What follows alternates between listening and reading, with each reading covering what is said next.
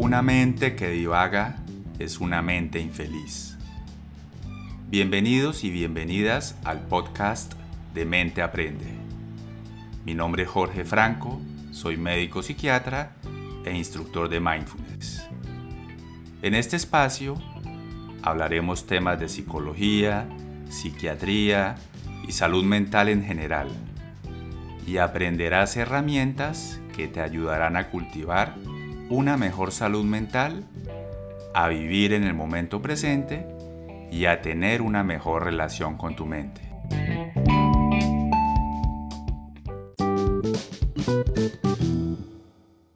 ¿Cómo tener relaciones funcionales? Somos seres sociales. Pudimos evolucionar como especie en gran parte debido a que el ser humano formaba clanes o grupos donde por medio del trabajo en equipo y del cuidado mantenían la supervivencia. De ahí que sea tan importante para el ser humano la esfera social o relacional, ya que en ella habitamos incluso desde el mismo momento en que nos levantamos o que salimos de nuestra casa para asumir nuestro día a día. Por eso, es completamente normal que genere un impacto significativo sobre el transcurso de nuestro día y nuestra calidad de vida las dificultades, problemas, discusiones o confrontaciones que se presenten en nuestra relación con otras personas, inclusive con aquellas que no son significativas o importantes para nosotros. Una evidencia de esto es cómo puede llegar a cargarnos una simple interacción o comentario en las redes sociales. Todos, de una u otra forma, de acuerdo a nuestras necesidades, buscamos generar relaciones satisfactorias o positivas con nuestro entorno. Pero es importante que nos preguntemos qué consideramos como una buena relación. Para muchas personas, por ejemplo, una buena relación está determinada por la ausencia de conflictos o de discusiones. Para otras, por el contrario, una buena relación se determina por los acuerdos o desacuerdos que se tengan en la comunicación. Y en el peor de los casos, alguien considera como buena relación o la clasifica de esta manera, dependiendo del número de victorias o derrotas a la hora de tener o no la razón durante una discusión. Pero realmente, ¿qué es tener una buena relación? ¿Qué es desarrollar una relación adaptativa con otras personas? Para poder desarrollar este concepto mucho más funcional, necesitamos empezar por reconocer la naturaleza del ser humano, entender que hay tantos puntos de vista como personas en este planeta, y ninguno es más acertado que otro. Estos puntos de vista se crean a partir de experiencias, enseñanzas, contexto cultural y necesidades individuales del interlocutor. Por tanto, esperar que una buena relación se mida por las veces en las que yo tengo la razón es ambiguo y entre otras imposible. Es decir, no tendríamos una buena relación con nadie si ese fuera nuestro objetivo. Entender que somos seres completamente diferentes uno de otro, con diversas perspectivas sobre la misma situación, nos lleva a cambiar el foco en la relación y la comunicación, enfocándolo hacia la solución de problemas y el establecimiento de acuerdos, donde ambas necesidades e individualidades se tienen en cuenta para llegar a una convivencia justa y equilibrada donde se reconozcan y se validen las emociones, los pensamientos y las necesidades de cada persona, de tal manera que todos se sientan escuchados y parte de esa interacción. Una vez se llega a ese nivel de comprensión sobre qué se espera en una buena relación, se pasa a la práctica, que no es para nada fácil. Es retadora y nos lleva una y otra vez a ser conscientes de cómo nos encontramos en este momento y a recordarnos qué es lo que implica una buena relación enfocada en la solución de problemas.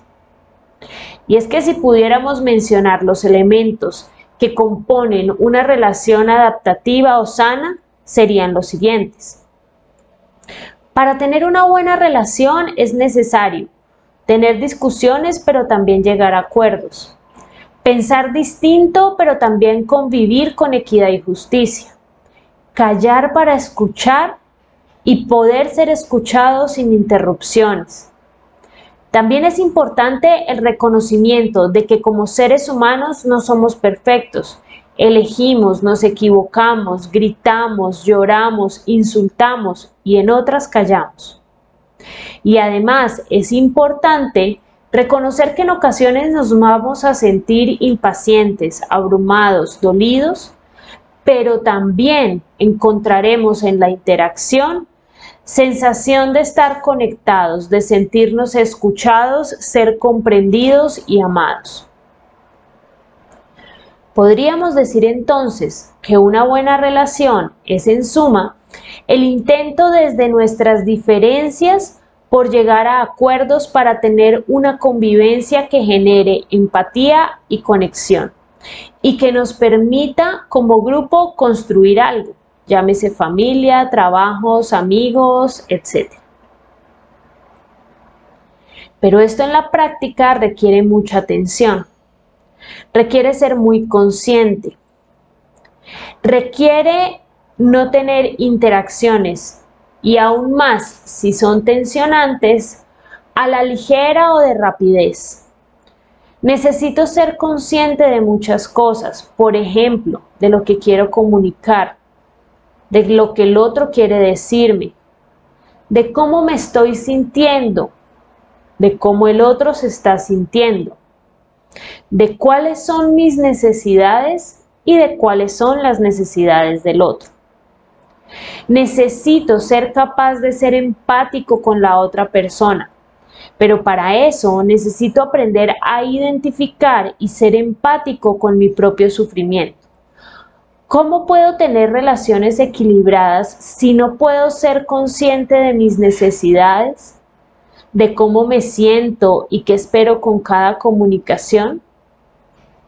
Si yo no soy consciente de esto, puedo llegar a pasar por encima de mí para preservar la paz y la buena relación. O por el contrario, si no soy empático con el sufrimiento y las necesidades del otro, puedo llegar a ser invasivo, generando conflicto y heridas en las demás personas. Trabajar día a día para ser asertivo es algo que requiere práctica y atención. Pero, ¿cómo puedo empezar? Algunas ideas que podemos darte son, no te tomes a la ligera las conversaciones difíciles. No tienes que contestar ya. Haz una pausa para saber cómo te encuentras y si emocionalmente estás listo para expresar lo que necesitas. Intenta hablar siempre desde tu experiencia y no desde el ataque a la otra persona. Intenta dejar de lado juicios o suposiciones acerca de la otra persona. Concéntrate en la evidencia o el comportamiento. Trata de comunicarte desde el enfoque en solución de problemas o en acuerdos. Reconoce y valida los sentimientos y las necesidades del otro, pero aquí hago una aclaración. Con reconocer y validar hablo acerca de eso, reconocer o identificar. Esto no implica ceder o darle más valor al mundo emocional del otro que al mío. También es importante que reconozcas cuando la conversación se quedó atascada en percepciones o debates sobre quién tiene la razón y trata mejor de dirigirla hacia un acuerdo. Todo esto no es una tarea fácil, requiere entrenamientos, y prácticas como la meditación nos ayudan a generar mucho más conciencia acerca de estos elementos.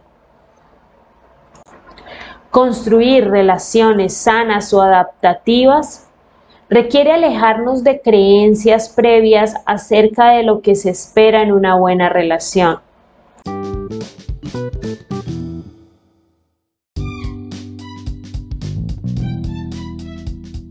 Gracias por acompañarnos. Te esperamos en el próximo episodio. Si deseas más información sobre Mente Aprende, sus cursos y servicios, te invitamos a visitar nuestra página www.menteaprende.com y a seguir nuestras redes, Instagram, Facebook y YouTube, en donde nos encuentras como Mente Aprende y en TikTok como Jorge Franco Psiquiatra. Hasta la próxima.